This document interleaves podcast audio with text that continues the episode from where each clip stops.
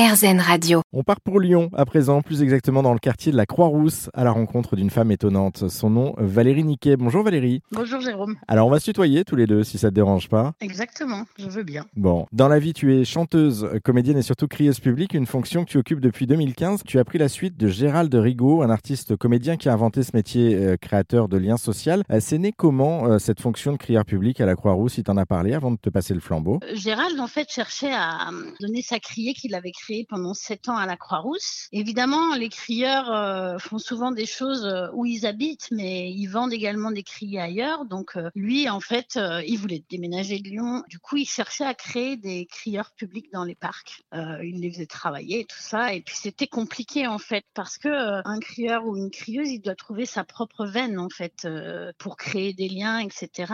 sa propre entité, en fait. Et il a su que j'avais fait un stage avec Bernard Collin. Bernard Collin, qui à l'époque avait euh, la compagnie Tuchen à Rennes, qui maintenant est à 7 et qui est un peu le référent des crieurs publics euh, sur la France. Donc, quand il a su que, à la suite d'un stage AVDAS euh, que j'avais fait avec Bernard Collin, il m'avait embauché sur des criers, il m'a dit, mais, mais oui, c'est toi, en fait. Donc, on était dans un lieu où on buvait un coup, il allait dire à tout le monde, il y a une nouvelle crieuse publique. Je lui dis à ce moment-là, mais écoute, Gérald, on peut pas faire ça comme ça. Je vais pas arriver sur la place publique. Déjà, j'ai pas dit oui. Je lui dis, et je lui ai dit, je peux pas arriver sur la place publique, euh, c'est moi la crieuse à la place, tu vois. Donc, euh, je lui ai demandé qu'on fasse des criers ensemble. On a fait huit criers ensemble pendant quelques mois. Donc, on se partageait les messages euh, et puis on faisait une criée à deux, en fait. Ensuite, je devais reprendre. Donc, il y, a- il y a eu l'hiver. hein. L'hiver, on fait pas parce que les gens restent pas sur la place publique. Et puis, j'avais du mal à reprendre parce que j'avais pas de texte écrit à moi, pas de promontoire, etc.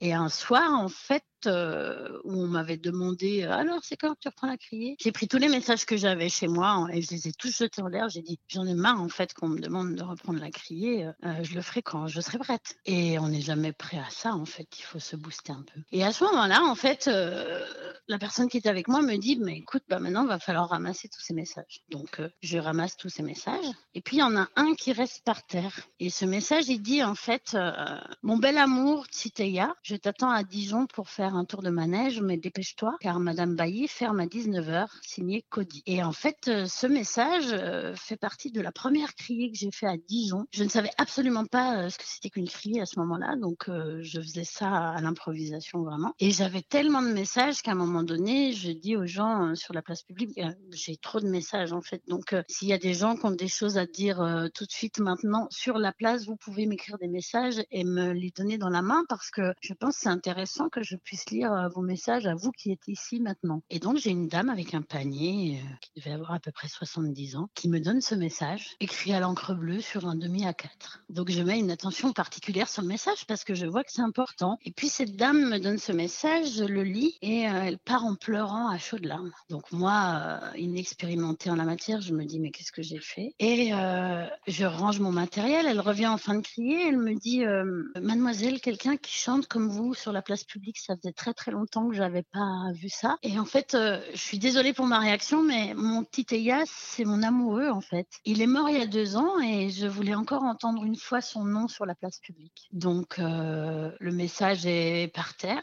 Je prends le message et je dis je reprends la criée. La boucle est bouclée. Et donc en 15 jours, euh, avec mon partenaire de l'époque, on a écrit des textes et puis euh, fait construire un promontoire. Et 15 jours après, j'étais sur la place. C'est un très très beau témoignage. Merci euh, Valérie Niquet hein, pour cette présentation de ton métier. Si on souhaite plus d'infos, on peut faire un petit tour sur ton site internet. C'est à l'adresse crieusepublic.fr et on peut te rendre visite aussi du côté de Lyon, de- dans le quartier de la Croix-Rousse. Merci. Merci.